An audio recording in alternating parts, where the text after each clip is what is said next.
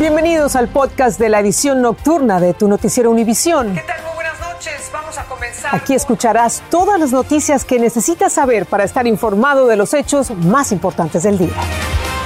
Lunes 4 de abril y estas son las principales noticias.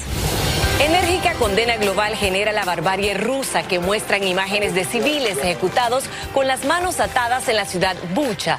Francia y Alemania expulsarán a diplomáticos rusos, mientras Ucrania asegura tener pruebas para denunciar el genocidio ruso. Con una vigilia y clamor de justicia, recuerdan a los seis muertos en un tiroteo en Sacramento, California. Hay un detenido, pero buscan intensamente a otros pistoleros que dispararon múltiples balazos. La administración Biden estaría considerando darle autoridad a fiscales de inmigración para desestimar la deportación de inmigrantes que no sean una amenaza a la seguridad pública. Comienza la edición nocturna. Este es un noticiero Univisión Edición Nocturna con Patricia Yaniot y León Krause. Mighty, amigos, muy buenas noches. Comenzamos con la búsqueda de pistoleros que mataron a seis personas y dejaron dos heridas en Sacramento, California. La policía solo ha detenido hasta el momento a un sospechoso, pero cree que varios más participaron en la matanza que sucedió en una concurrida zona en el centro de la capital de California. Terrible. Bueno, la policía registró al menos 100 disparos en un área del tiroteo y analiza más de un centenar de videos y fotografías recibidas. Familiares y amigos recuerdan esta noche a las víctimas en una vigilia y ahí se encuentra Luis Mejid con los últimos detalles. Muy buenas noches, Luis, te escuchamos. Buenas noches, Maite, buenas noches, León. Estamos justamente aquí en una ciudad que está de duelo. Vecinos y familiares de las víctimas se han reunido en esta vigilia para recordar la vida de las seis víctimas fatales, mientras la policía continúa con su cacería para encontrar a los responsables. Hoy las autoridades arrestaron a Dandre Martin, de 26 años, pero hasta el momento solo ha sido acusado de posesión ilegal de armas, lo que sugiere que no sería el principal responsable del tiroteo. Hoy aquí están recordando, como dijimos, la vida de las seis personas muertas, entre ellas la vida de una joven mujer hispana que se llama Yamil Martínez Andrade, de 21 años. Esta noche su madre habló con Univisión. Los fines de semana estaba aquí, pero a ella le gustaba siempre ir a los conciertos, eran las únicas salidas donde ella iba.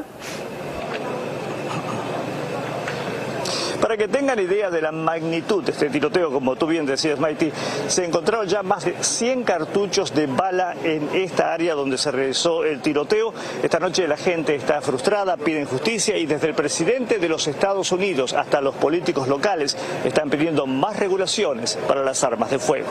Mighty, regreso contigo. Gracias, Luis. Condena global y merecida, ¿eh?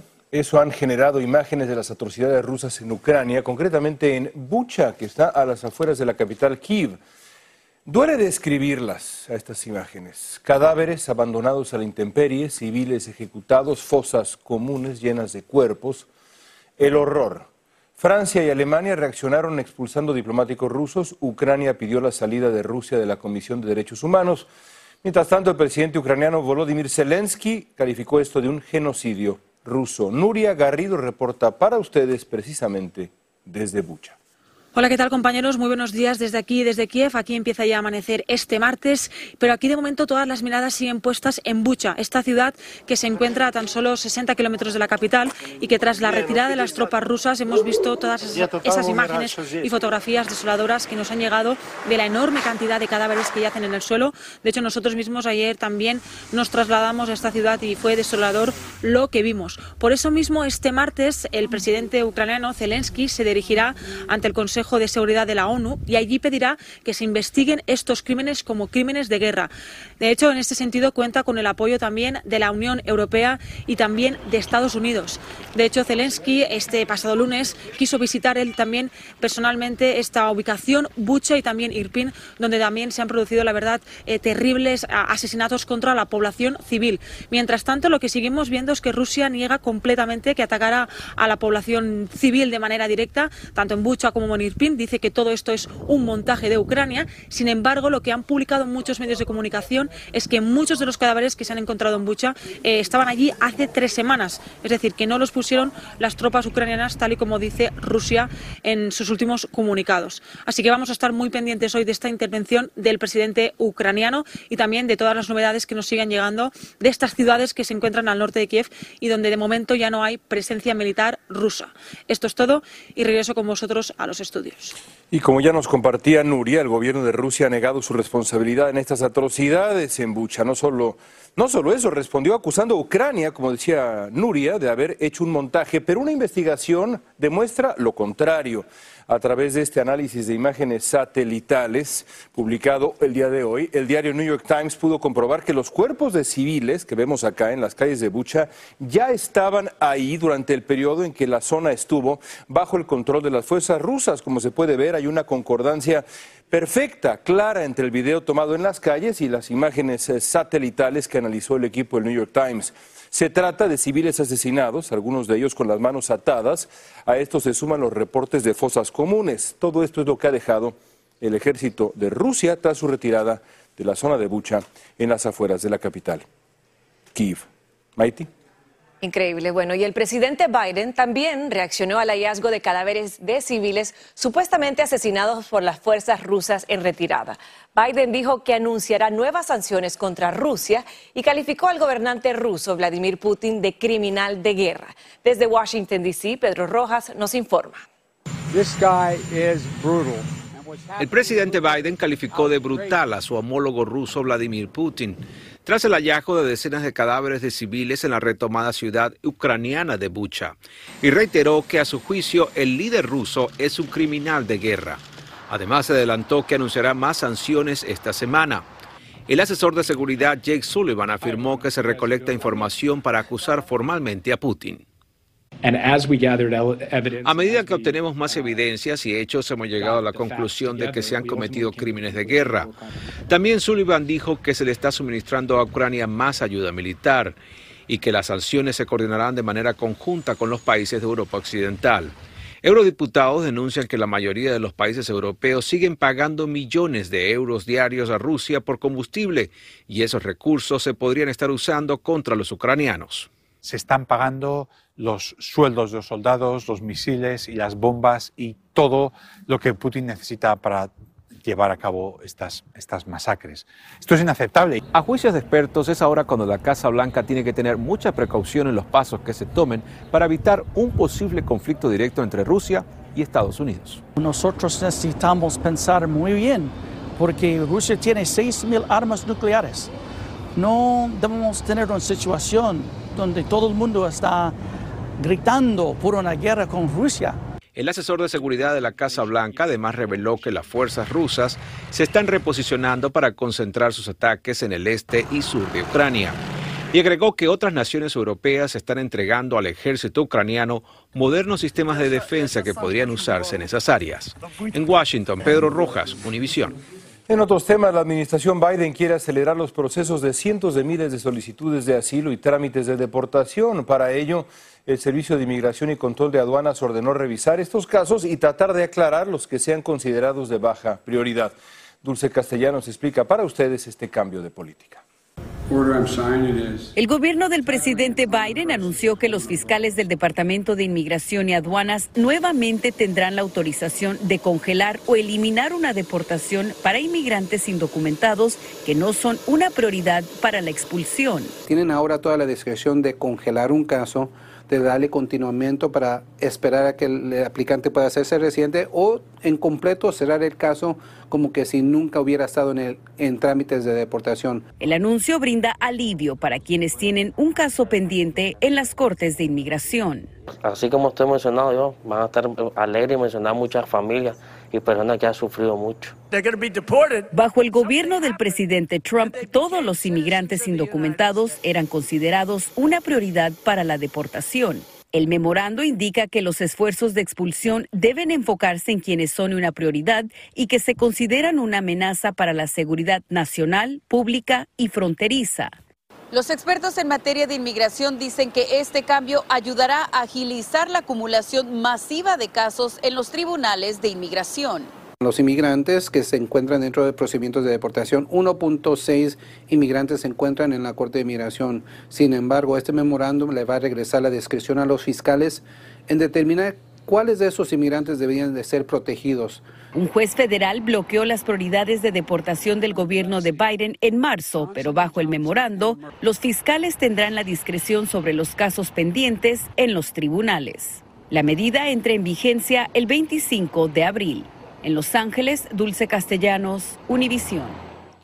Tres madres mexicanas y sus diez hijos llegaron a Chicago meses después de ingresar por la frontera donde solicitaron asilo. Activistas de la organización United Giving Hope, que les brindó ayuda, afirman que estas familias huyeron de un peligro inminente. David Palomino desde Chicago está allí y nos habla de este caso. Este es el momento en el que después de más de cuatro meses en la frontera de Nuevo Laredo, tres madres logran su objetivo de llegar a Chicago con sus hijos según ellas, huyendo de la violencia en México. No lo podía creer, porque ya estábamos bien, ya estábamos de este lado, con mi familia. Cuentan que ha sido una larga travesía esperando su turno en la frontera para exponer su caso. Ya que mi hija fue, este, ella vio cómo enfrente de nuestra casa mataron a una persona. Eh, me sentía con peligro, más que nada ante, por, también mis hijos. Estas madres dicen que sus esposos, quienes prefieren ocultar sus rostros, fueron blanco de amenazas. Pues fue un atentado hacia mi familia, el miedo eh, que le ocurrió a lo mismo a mis hijos. En la frontera la espera en albergues se hacía eterna, más con niños pequeños. Y ellos te dicen, mamá, yo ya no quiero seguir aquí, yo quiero estar en mi casa, pero no puedes regresar a tu casa. ¿Cómo se hace posible traer estas familias a Chicago. Llegaron con sus archivos de hechos, reportes de la policía, cartas de poder, evidencias que estaban huyendo ese peligro eminente. ¡Estados Unidos! Las organizaciones y activistas pro inmigrantes que ayudaron en el proceso celebran que la administración Biden anule las restricciones del título 42 y que así más personas puedan tener la oportunidad de legalmente rehacer sus vidas en Estados Unidos. Ahora estas familias deberán esperar el llamado para presentarse a una corte de inmigración donde se decidirá su solicitud de asilo. En Chicago, David Palomino, Univisión. El mal tiempo provocó la cancelación de miles de vuelos en Estados Unidos, pero algunas aerolíneas reportaron además problemas técnicos. Lo cierto es que miles de personas no pudieron llegar a sus destinos, muchos tuvieron que dormir en el aeropuerto, asunto que es una pesadilla. Danaí Rivero fue al Aeropuerto Internacional de Miami y habló con viajeros afectados por esta situación. Vean. Miles de pasajeros sufren las consecuencias de la cancelación de vuelos en todo el país. Claro, o sea, definitivamente el problema de no llegar a tiempo, mi esposo también tiene que trabajar y todo, no, no hemos podido llegar, Entonces, este, para nosotros es todo un problema. Denis Yacoma viajaba de la ciudad de Orlando a Miami, donde tomaría un vuelo hacia Perú, pero le cancelaron la conexión. Más de 3.400 vuelos han sido cancelados y 8.800 retrasados este fin de semana. Las aerolíneas se vieron afectadas por el mal tiempo. Otro inconveniente que se presentó fueron los problemas tecnológicos intermitentes tras el mantenimiento nocturno rutinario de la aerolínea Southwest. El piloto Esteban Saltos explica las implicaciones de estas fallas. En aviación todo está planificado en función de un número de, de vuelos, un número de aviones, un número de tripulaciones y si uno de esos eventos falla, pues el efecto es un efecto cadena, es un efecto dominó. Aparte de esto se suma el hecho de que la falta de pilotos que pues ha sido notorio. La aerolínea Southwest en un comunicado dijo, ofrecemos sinceras disculpas a nuestros clientes por cualquier inconveniente y gratitud a nuestros empleados que están trabajando diligentemente para compensarlos. A pasajeros como Luis Vázquez, la noticia le cayó como un balde de agua fría. Me cancelan faltando dos, tres horas del vuelo a Ecuador y yo tengo un apoyo muy importante desde hace cinco años. Entonces American Airlines no me puede hacer eso. Los aeropuertos experimentan largas filas y una gran aglomeración de personas esperando una respuesta. Mientras cientos de pasajeros dicen estar desconcertados, pues han tenido que dormir aquí en los aeropuertos y dicen que aún no saben si las aerolíneas costearán los gastos de hotel y comida. Desde el Aeropuerto Internacional de Miami, Danay Rivero, Univisión. El presidente electo de Costa Rica, Rodrigo Chávez, calificó su victoria como una revolución de las comunidades marginadas contra las élites de Costa Rica. Chávez ganó unos comicios con un alto índice de ausentismo en las urnas y tendrá pocos aliados en el Congreso. Galo Arellano tiene un perfil del nuevo mandatario tico.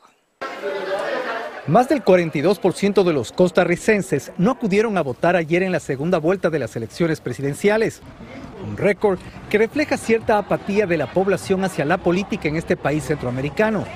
Pero quienes sí sufragaron eligieron con más del 52.8% de los votos al controversial economista Rodrigo Chávez como su nuevo mandatario hasta el 2026, venciendo con una diferencia de más de 5 puntos porcentuales a su contrincante del Partido de Liberación Nacional, José María Figueres. Para mí, este no es un momento para festejar este resultado para mí no es una medalla ni un trofeo, sino una enorme responsabilidad. Chávez representa al Partido Progreso Social Democrático, tiene 60 años, nadie esperaba que llegara a segunda vuelta, aún siendo un desconocido, lo logró y ganó la primera magistratura. Analistas lo tildan de populista, tiene un alto perfil académico con un doctorado en economía en la Universidad de Ohio, en Estados Unidos. Recibió también una beca de la Universidad de Harvard. Durante casi 30 años trabajó en el Banco Mundial. Pero entre 2008 y 2013, empleadas de este organismo lo acusaron de acoso sexual. El economista calificó los señalamientos de chisme y bromas. Esperar que Costa Rica se levante económicamente, que el nuevo presidente traiga buenas ideas, que sí cumpla todas sus promesas y su plan de gobierno. Hoy Chávez dijo que llega al poder con la bendición de no tener que darle a nadie un puesto en particular para cumplir con un convenio político. Asumir el poder el próximo 8 de mayo. Hoy lunes los empresarios de Costa Rica expresaron sus deseos de trabajar en conjunto con el presidente Rodrigo Chávez. Uno de sus principales retos será generar empleo y competitividad para conseguir una reactivación económica de Costa Rica, que tanto lo necesita. Seguimos contigo, León. Sin duda, gracias, gracias Galo. Y en Washington sigue avanzando el proceso de confirmación de la jueza que Tangi Brown Jackson se encamina a ser la primera mujer afroamericana en ser parte de la Suprema Corte de Justicia. Se espera que los 50 senadores demócratas voten en favor de la nominada. Mientras tanto, Lisa Murkowski, Susan Collins y Mitt Romney, tres senadores republicanos, han indicado que podrían unirse a la mayoría demócrata en la confirmación final de Brown Jackson, que se espera ocurra a finales de esta misma semana. Y hay buenas noticias para los conductores del condado de Los Ángeles. El precio promedio de un galón de gasolina regular cayó por séptimo día consecutivo y finalmente está por debajo de los 6 dólares. Ahora ese galón está a 5 dólares con 97 centavos después de que se redujo más de 9 centavos en los últimos 7 días. Queda en libertad la hija de El Mencho, líder del cártel Jalisco Nueva Generación, tras cumplir condena de cárcel acá en Estados Unidos. Ya regresamos. Estás escuchando el podcast de tu noticiero Univisión. Gracias por escuchar. Perú, miles de trabajadores de transportes bloquearon importantes carreteras en protesta por el aumento de los precios de los combustibles. Esto impidió a miles de trabajadores llegar a tiempo a sus centros de trabajo, pero el gobierno ordenó dos horas adicionales de tolerancia. Además, se suspendieron las clases en zonas escolares cerca de la capital Lima. Jessica Oseguera, hija de Nemesio Oseguera, el Mencho, líder del cártel Jalisco Nueva Generación, salió en libertad de una prisión federal en Estados Unidos. Oseguera, nacida en California, fue acusada de administrar empresas que lavaban básicamente dinero proveniente del narcotráfico y sentenciada a 25 meses de prisión, además a pagar una multa de 20 mil dólares. Ahí la tiene.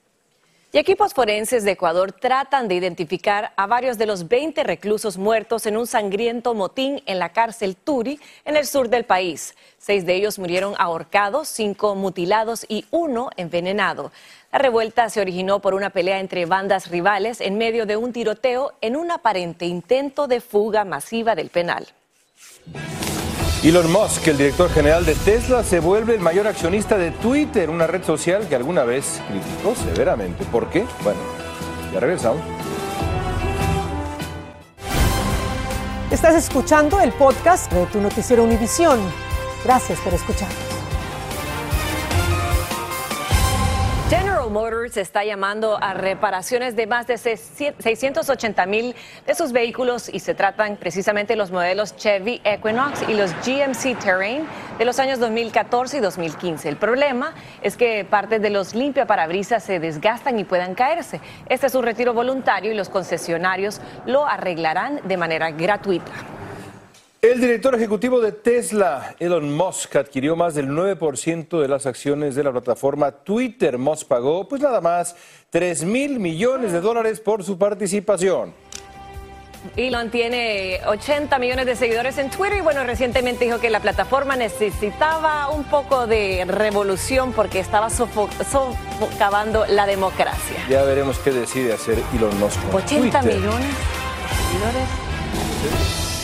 Así termina el episodio de hoy de Tu Noticiero Univisión. Gracias por escucharnos.